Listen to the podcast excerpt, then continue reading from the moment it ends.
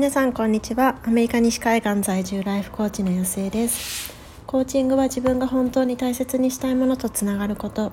自分が本当に叶えたい未来へと歩んでいくこと。コーチングで心を整えることが体が疲れたらマッサージを受けるのと同じぐらい当たり前になって大切にしたいものを大切にして本当に叶えたい夢に進んでいき自分も周りも幸せにできる人を増やしたい。そんな思いでコーチングについてお話ししています。え皆さんこんにちは。今こちらは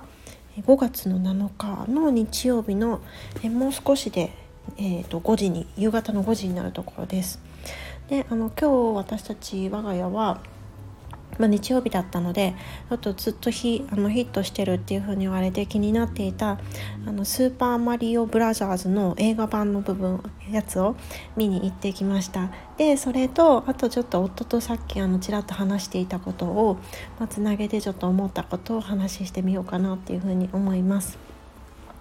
で私たち、まあ、私結構スーパーマあのマリオブラザーズのそのドンピシャの年代なんですけどもただなんか私の子供の頃ってあのよく多分いたと思うんですけどクラスの中に1人とか2人とかあのうちゲームさせてもらえなかった家だったんですよね。なのでなんか友達の家に行ってはなんかあのなんていうんですかファミコンであのふって吹いてほこり落としてカチャってやってやるじゃないですかなんかあんな感じで友達がやってるのを見てでまあたまにやらせてもらったんですけどでもあんまりあんまりなんか、まあ、自分自身もちょっとうまくなかったっていうのもあって、まあ、なんか見る見る専門というか、まあ、もあったし、まあ、まあでも見見ることもあんまりなかったのかなだい大体まあ友達の家に行くことはあんまりなくて公園で遊んでたタイプなので。まあ、知ってはいたけどだからなんかものすごいあ懐かしいみたいな感じではないんですけれどもなんかそれで面白いねっていうのでちょっと行ってきました。であの予告編のやつを見てでなんかこうすごくなんか CG とかも含めてあの絵が綺麗だったのとあとなんかこう個人的になんか任天堂がやってるっていうのがちょっと面白くってでなんか子どもたちの「わあ面白い」っていうその内容そのものの面白さというよりもなんかどういうこう、まあ、意図があってやってるんだろうとかなんかそっちのこう、まあ、周辺の部分がちょっと気になって行ってみたみたいな感じでした。であのそう日本のね映画館に比べてこっちの映画館って本当に広くって、まあ、でもどうなんだろう私ニューヨークとかに留学してた時は映画館もちろん狭かった気がするんですけどもう、うん、まあ時間が経ったからなのかよくわかんないんですけどすごい広くってあのフルリクライニング、まあ、足もまっすぐできるみたいなシートなんですけれどもであの背中の方も半分ぐらい倒せるみたいな、まあ、ちょっとあのプールサイドでこうゆっくりしてるみたいな感じで見れるんですよねあんな体勢で。でもまだ前はこうスペースが空いてるがすごいねなんか贅沢な空間でまあ見れる、まあ、映画館なんですけれども。まあ、それでなんかちょっと非日常な感じじゃないですか。なんかポップコーンとか買ってで子供たち普段はジュース飲まないんですけど、まあ、そういう時は、まあ、まあちょっとぐらいいいかっていうことでジュース買ってで親の私も別に普段ソーダとか飲まないんですけど、まあ、たまにはいいかっていうなんかこうちょっとお祭りみたいな感じで。でたまたまなんか息子のお友達にばったり会ってもうなんか狭いなと思いながら。そう。そんな感じでまあワクワクしながらこう見てたんですよね。でなんだろうまあなんか内容は別にねなんか言う言う必要はないというか皆さん見られたこともあると思うし、まあ、お子さんがいらっしゃる方であれば、まあ、一緒に見たりするのかなっていうふうに思うんですけれどもなんだろ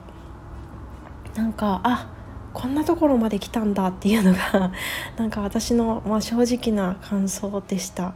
でえっと私がだって小学校の頃とかだとから何十年ですよね。だから30年以上こう経っているわけじゃないですか。だから30年後にその任天堂さん、まあ、当時のその、えっと、ファミコンを開発された人も映画化してやろうっていう意図で別にやったわけじゃないと思うしでなんかいろんなこう評論家の方がお話しされてるのを聞いたりするとやっぱりそのドットでこうスーパーマリオブラザーズってあるじゃないですか。あれがなんかすごいこうマッチしてるよねみたいなことをこう言ってる方がいてんどういう感じなんだろうっていうふうに思ったんですけども。でもなんかなんだろう。別にそのこうドットを使ったやつだって別にね後々その映画化する時にはこういう風になった方がいいとかなんかそういうところまでこう描いてたわけじゃないと思うんですよね。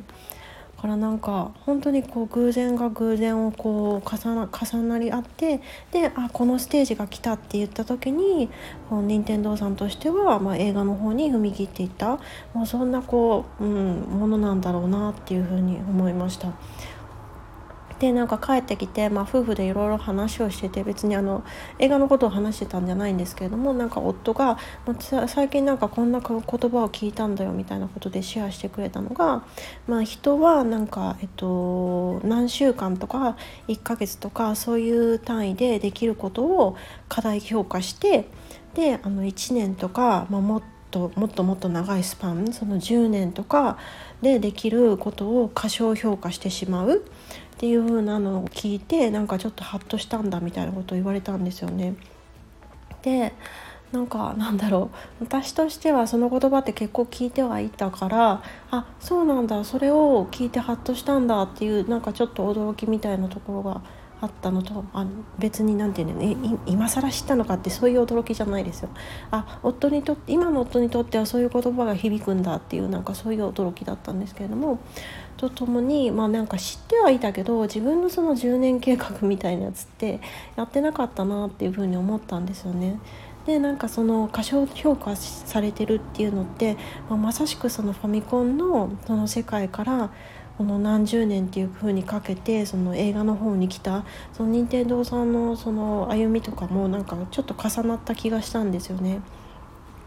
だからなんかこう私たちってついついその目の前のことに必死でですぐ結果が出なくてですごくこう悲しい思いをしたりとかなんかああもう私なんかダメなのかなっていうふうにこう心がくじけてしまったりとかなんかそういうふうにこう短期の目線でついつい見てしまうと思うんですけれどもやっぱりそのじゃあそれを、まそそのと何て言うんでしょう当事者としてそのやってる瞬間瞬間は、まあ、確かに何だろうっていうふうに悔しく思ったりとか、まあ、もしくは何だろうこう大切な人と一緒にいるっていうことに関して本当にこれでいいのかなってもっともっと何かしなきゃいけないのかなとかそういうふうに考えてしまう方もももちろんいらっしゃると思うんですけれどもでもその長期間でもっと長いスパンでじゃあ5年とか10年とかで見た時に自分がどれだけのことをできるかっていうのはなんかもっともっとこう自分を信頼してなんか大きく描いてもいいんじゃないかなっていうふうに思ったんですよね。だってうんもう本当になんかファミコンなんて廃れたとかってずっと言われてたじゃないですかで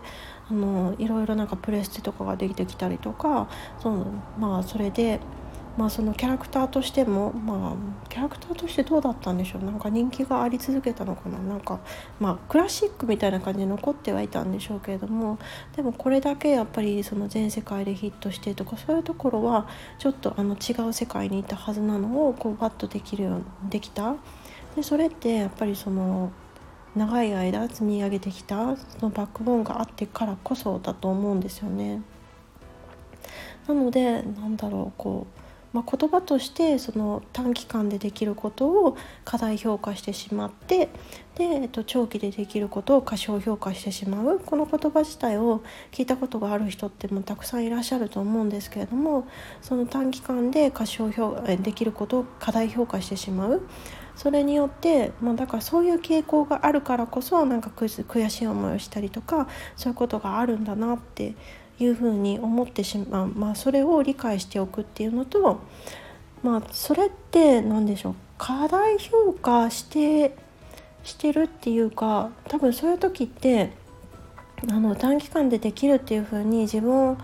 を高み高い高いところに置いておこうってするのってやっぱり自分を諦めたくないからだと思うんですよね。でも別にあそこで諦めるんじゃなくてもっとその5年とか10年とか長いスパンで自分はできるんだっていうそっちを大きくもっとこう待って何て言うんでしょう描いてあげた上でその短期間の部分をもっと着実に積み重ねていく。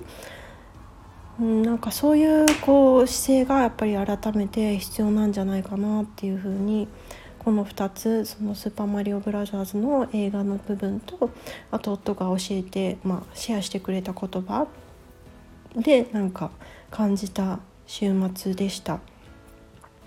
ということでなんか私もまだまだなんですけれどもでなんかどうしてもこう自分成長教あの宗教の方の教ですね成長教あの成長しなきゃいけないみたいななんかあの気持ちが大きい人間なんですけれども、まあ、そうだからといって別にこう今を犠牲にしている犠牲にしする必要はないし、まあ、もっともっとなんだろうな楽しみながらうん、進んでいけたらいいのになっていいなっていうなんかその一つのきっかけになるんじゃないかなっていうふうに思ってあの今日トピックスとして挙げてみました。どなたかの考えるきっかけになっていたらいいなっていうふうに思います。ということでえっと日本はもうゴールデンウィーク終わりましたね。終わって今日から平常運転の方も多いと思います。でアメリカはねもちろんゴールデンウィークなかったんですけれどもでもあとね、1ヶ月ぐらいで、まあ、お子さんがいらっしゃる方は夏休みに入るとかなんかそういう時期に入ってきてると思うので、まあ、ちょっとあの日本にいてもアメリカにいても、まあ、ちょなんて言うんでしょうここ心がざわつきやすいというか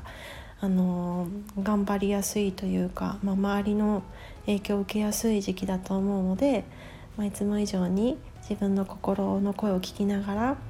であのもっともっとこう長期間の部分を楽しみに待ちながら進んでいければなっていうふうに思います。ということで皆さん今日も素晴らしい一日にしていきましょう。